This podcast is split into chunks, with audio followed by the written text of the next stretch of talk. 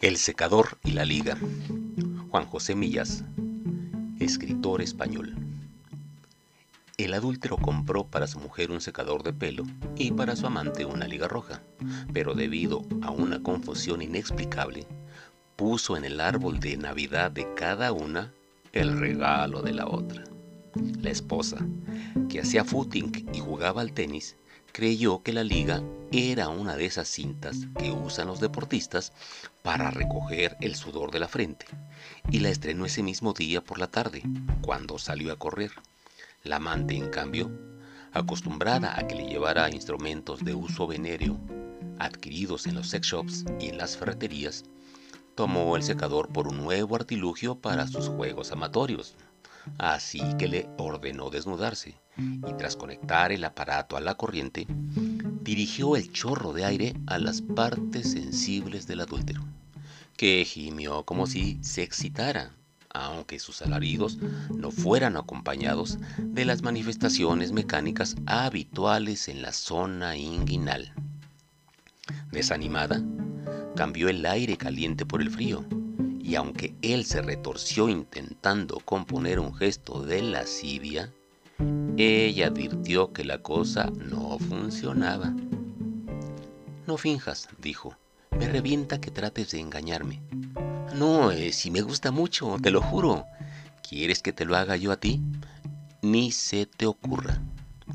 La tarde acabó mal, y el adúltero se vistió con tristeza y caminó observando con nostalgia los adornos navideños de las calles y los excesos luminosos de los escaparates.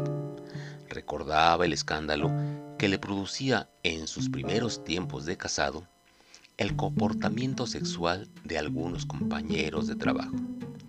Él había caído en los mismos vicios que criticaba, pero ya empezaba a cansarse de aquella doble vida que en los últimos tiempos había dado lugar a otras confusiones, como el día en que llamó por el nombre de su amante a su mujer. Estaban en la cocina, preparando la cena para acostarse pronto, pues ella quería participar al día siguiente en una maratón, cuando el adúltero le dijo, Mira, Luz, esta patata tiene bichos. Pero, ¿por qué me llamas Luz? Eh, porque eres la luz de mi vida, ¿no? Ella sabía perfectamente que no era la luz de su vida, ni de su muerte, que no era ninguna luz.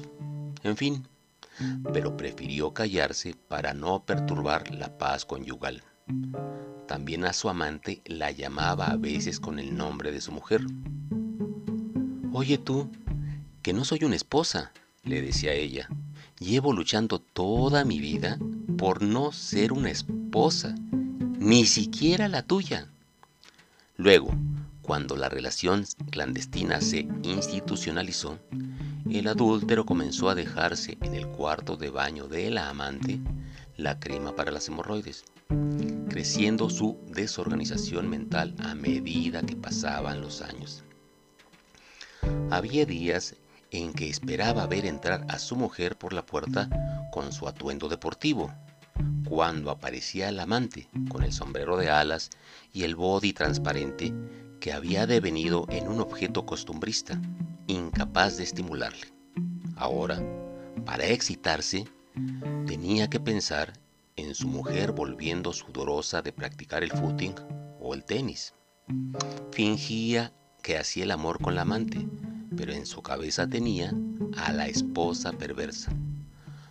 Toda esa confusión había culminado con el cambio de la liga y el secador. ¿Qué hacer?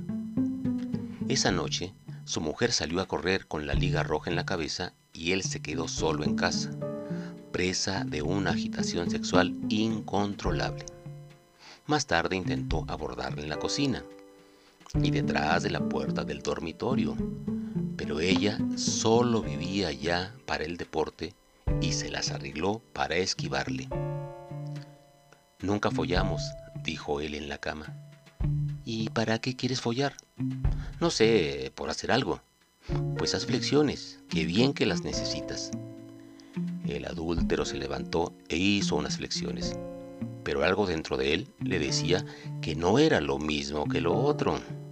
Al día siguiente, cuando su amante le golpeaba con el secador en la cabeza para ver si de este modo se excitaba, sufrió un derrame cerebral.